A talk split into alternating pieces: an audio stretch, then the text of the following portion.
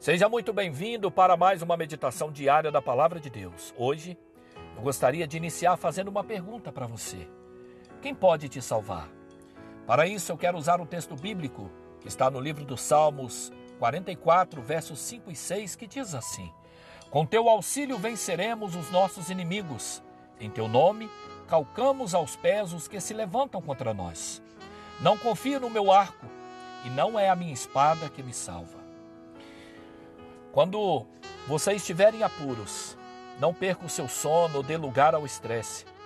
Não se desgaste com pessoas, não alimente a ansiedade ou prejudique a sua saúde em busca de uma solução. É certo que muitas vezes nós levamos tempo para aprender quão simples pode ser sair de uma situação que parece impossível de ser resolvida. Você quer aprender?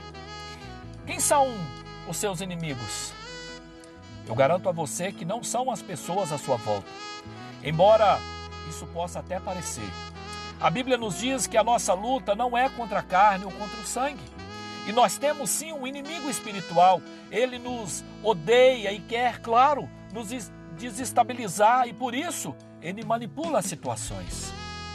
Muitas vezes o que nós precisamos mesmo é vencer o vício de querer salvar a nós mesmos nos dias das dificuldades, nos dias das adversidades. Querer colocar a mão aonde não alcançamos e sofrer tentando achar uma saída, em vez de reconhecermos logo que chegamos no nosso limite e que o nosso arco não tem poder sozinho e que não é a força e a habilidade da nossa espada que nos salvará. Para aprendermos a confiar em Deus, nós precisamos praticar, afinal, uma fé que é apenas teórica não tem valor algum. Esse dia eu quero te motivar a entregar verdadeiramente o seu problema a Deus. Não guarde nada com você, confie que Ele está atento e pronto para guerrear as suas guerras. Portanto, permita-se ter experiências com Deus nesse sentido. Creia que Ele jamais vai te decepcionar. Ele não vai te abandonar, Ele não vai te deixar sozinho nessa jornada, porque no lugar de ficar sofrendo, se esgotando emocionalmente, se indispondo com as pessoas, em vez de acordar já com a cabeça a mil, tentando uma forma de mudar o quadro, permita que Ele mude tudo para você. É assim que você vencerá os seus inimigos, mas principalmente a sua autossuficiência. Por isso, creia que tudo na sua vida está no controle de Deus e que essa situação, não importa qual seja a luta que você estiver passando, não tem passado despercebida diante dele.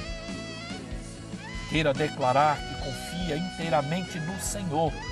Não é na força do teu braço que você vai vencer, mas apenas entregando-as aos, aos cuidados de Deus os teus problemas.